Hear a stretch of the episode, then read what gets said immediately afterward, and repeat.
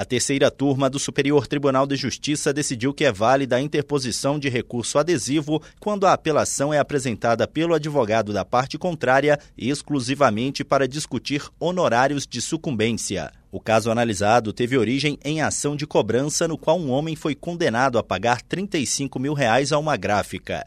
Nenhuma das partes recorreu quanto ao mérito da decisão, mas a defesa do homem entrou com apelação, alegando a ocorrência de erro no cálculo da verba honorária. O Tribunal de Justiça de Mato Grosso julgou prejudicada a apelação e deu provimento ao recurso adesivo da empresa.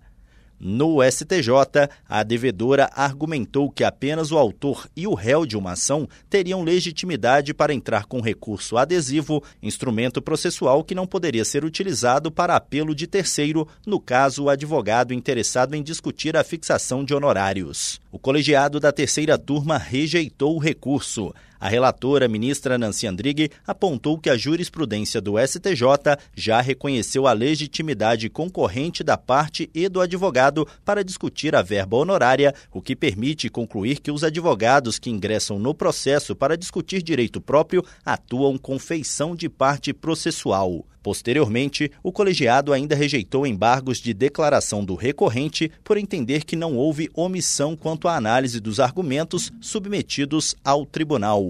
Do Superior Tribunal de Justiça, Tiago Gomide.